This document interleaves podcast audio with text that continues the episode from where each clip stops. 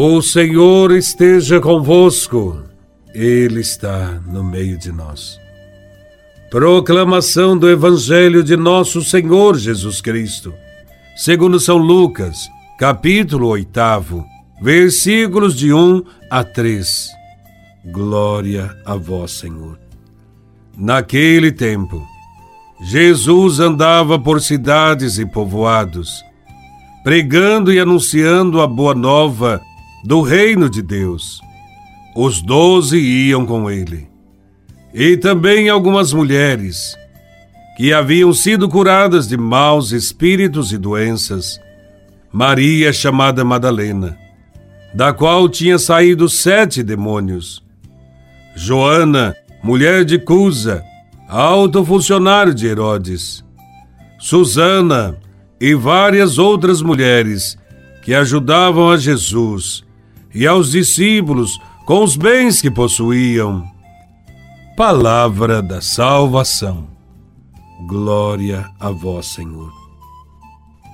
Assim como Jesus chamou a Pedro e a outros discípulos que o seguiam, Jesus também tinha um grupo de discípulas, formada de mulheres que o seguia por dois motivos.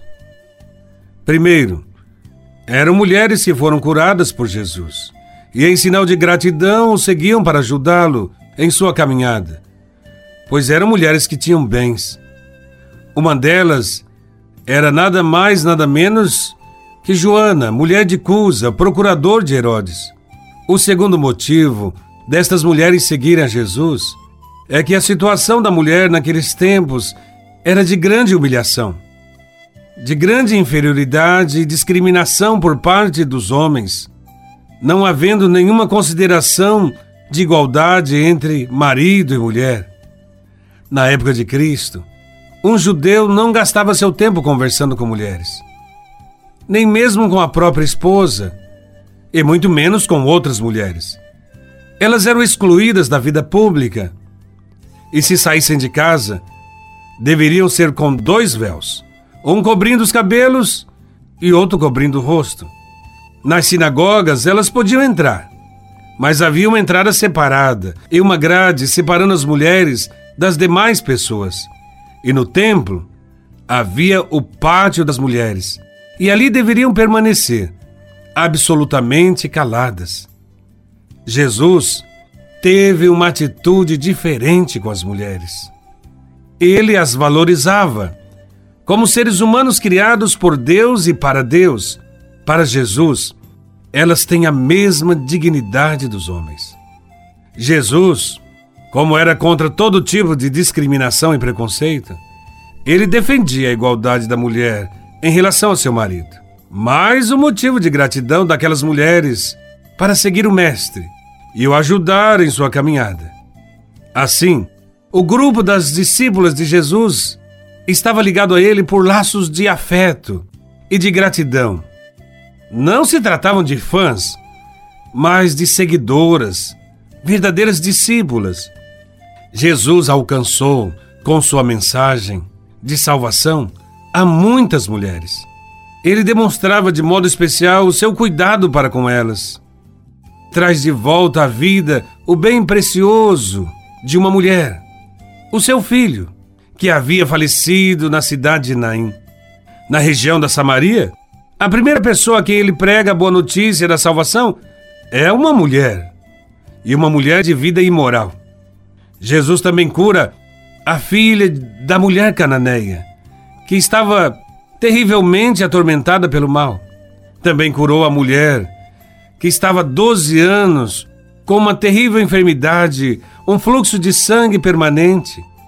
Jesus deu atenção para as mulheres e fez muitas curas, em suas famílias ou para elas mesmas. O Evangelho de hoje nos mostra que as mulheres são queridas e também são chamadas a servir no reino de Deus, tanto quanto os homens. Para os machistas de plantão, que gostam de diminuir as mulheres, principalmente falando mal de Eva, e se esquecendo da Virgem Maria, podemos alertar que não foi uma mulher que vendeu Jesus por 30 moedas de prata. Também não foram as mulheres que fugiram apavoradas quando os soldados foram prender Jesus. Foram os homens. Também podemos afirmar que no dia em que Jesus estava na cruz, apenas João, de homem, e mais três mulheres ficaram com Cristo. Os outros apóstolos todos tinham fugido apavorados. Quando Jesus ressuscitou, ele apareceu primeiro às mulheres, que foram as primeiras a irem ao sepulcro para cuidar dele. E elas tiveram o privilégio de serem as primeiras a anunciar a boa notícia da ressurreição. Sobre as mulheres, quero falar de Maria Madalena. Ela foi uma discípula fiel, que acompanhou Jesus durante sua vida pública. Foi amiga, companheira, que esteve presente na crucificação e permaneceu diante do túmulo. Ela fez a maravilhosa experiência da ressurreição e pôde afirmar com toda a convicção: Eu vi o Senhor. Ela foi uma verdadeira discípula, apóstola, e nos ensina a fazer a mesma coisa. Que saibamos valorizar os trabalhos das mulheres em nossas comunidades e que procuremos manter-nos sempre fiéis aos ensinamentos de Cristo, a Sua palavra. Assim estaremos contribuindo com o processo de evangelização e de libertação. Aprendamos a valorizar e a respeitar todas as mulheres.